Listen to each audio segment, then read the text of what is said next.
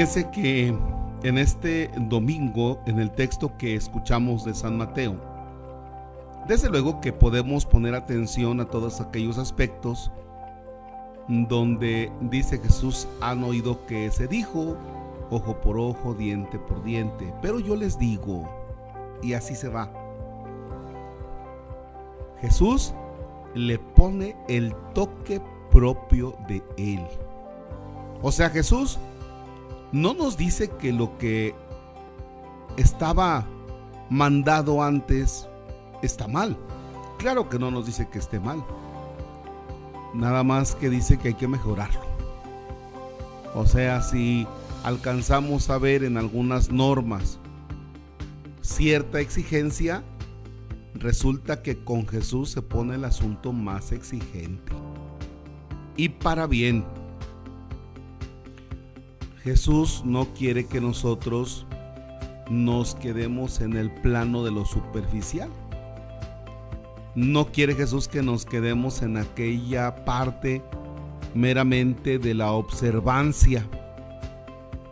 Jesús nos pide algo más. Y eso es lo interesante. Porque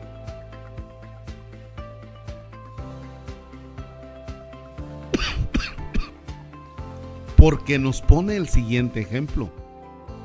Si ustedes aman solo a los que los aman, ¿qué recompensa merecen? O sea, no tiene chiste. Amar solo a quien me ama, pues, ¿qué chiste tiene? A ver, haz un poquito más de esfuerzo. ¿No hacen eso mismo los publicanos? Y dice aquí, y si saludan tan solo a sus hermanos, ¿qué haces de extraordinario? ¿No hacen eso mismo los paganos? Acabamos de encontrar la palabra clave. ¿Cuál es la palabra clave? Cuando nos pregunta Jesús, si ustedes hacen solo las cosas aquellas que ya no sabemos, entonces ¿qué caramba haces de extraordinario? A ver, tenemos que preguntarnos un poquito, o sea, ¿en qué te distingues tú como cristiano de alguien que no sea cristiano? A veces hay personas que sin asistir a la Eucaristía, a veces existen personas que sin que estén metidos en la iglesia, son mejores que nosotros. Por eso Jesús cuestiona así de una manera muy especial. Si tú haces lo que los demás hacen, pues, ¿qué recompensa mereces? ¿Qué haces de extraordinario? No tiene ningún chiste. No te distingues. Los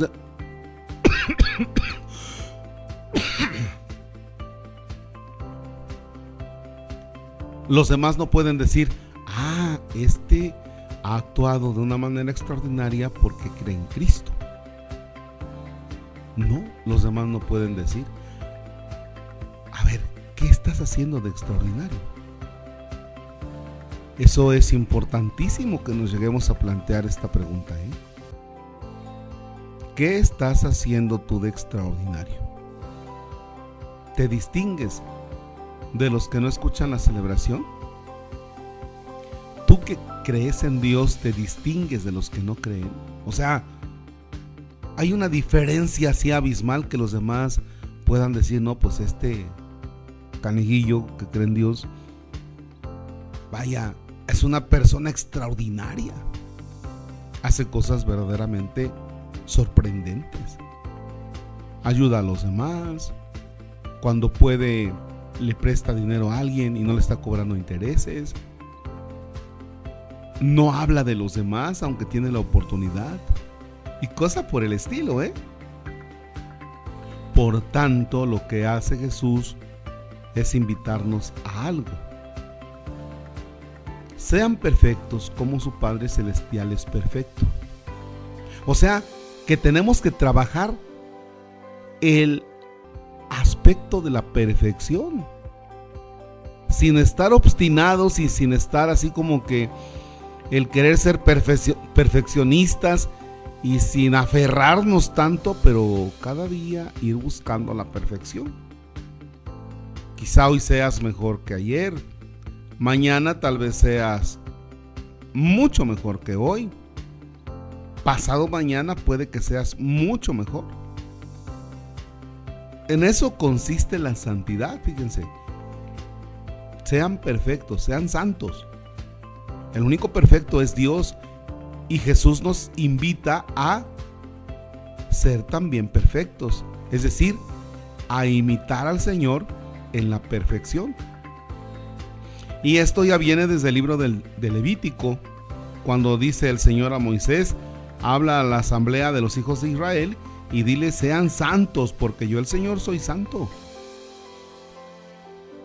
Bien, ¿habrá algún hermano nuestro que esté tal vez por allí eh, de otra religión y digan, ah, el padre está hablando ya de esto, de los santos y eso no tiene que ver.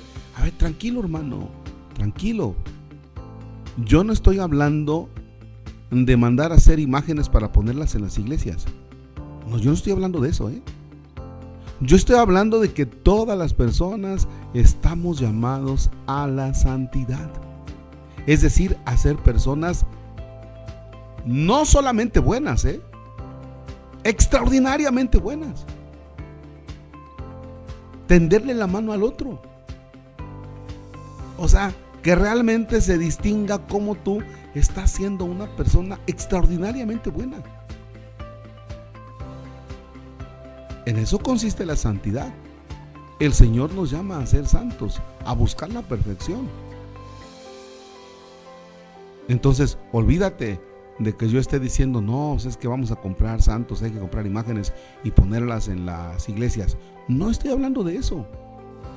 Estoy hablando de que tanto testigos de Jehová, cristianos evangélicos, los, la luz del mundo, todos estamos llamados a la perfección.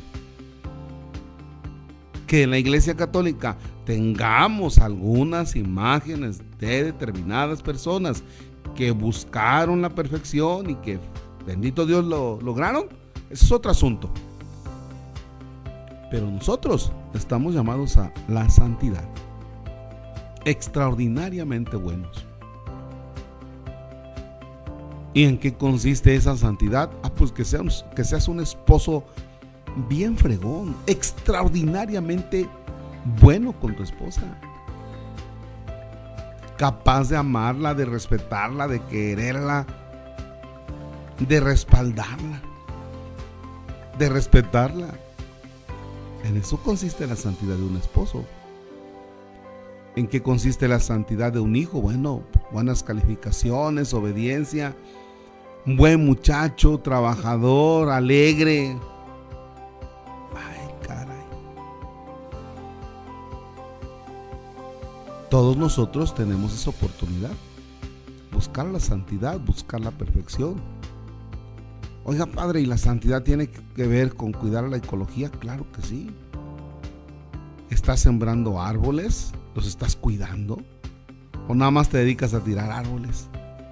¿A destruir la creación? En eso consiste. En eso consiste también la santidad. El cuidado de la creación. ¿Eres de los que generan basura?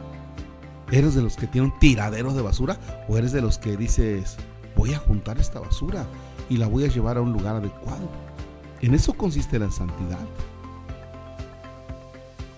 En el cómo manejas, que no rebases los límites, en el que seas precavido. En eso consiste la santidad. Vaya, hay muchos aspectos, ¿no? Muchos aspectos en los cuales nosotros tenemos que cada día trabajar por esa perfección. Y no porque estemos obsesionados por un perfeccionismo, sino porque es la invitación. Nosotros somos imagen y semejanza de Dios y si Dios es santo, nos invita también a la santidad. Precisamente el miércoles de ceniza próximo vamos a comenzar una ruta la cuaresma nos va a servir para un análisis del cómo vamos en la vida. Así es que entonces, ojalá se nos meta esto bien en la cabeza. ¿Cómo estás buscando tú la perfección? ¿Cómo estás buscando tú la santidad? ¿Cómo estás trabajando cada día por ser una persona excelente? No solamente bueno, sino extraordinariamente bueno, que en eso consiste la santidad. Al Señor tres veces santo, la gloria y el poder por los siglos de los siglos. Amén.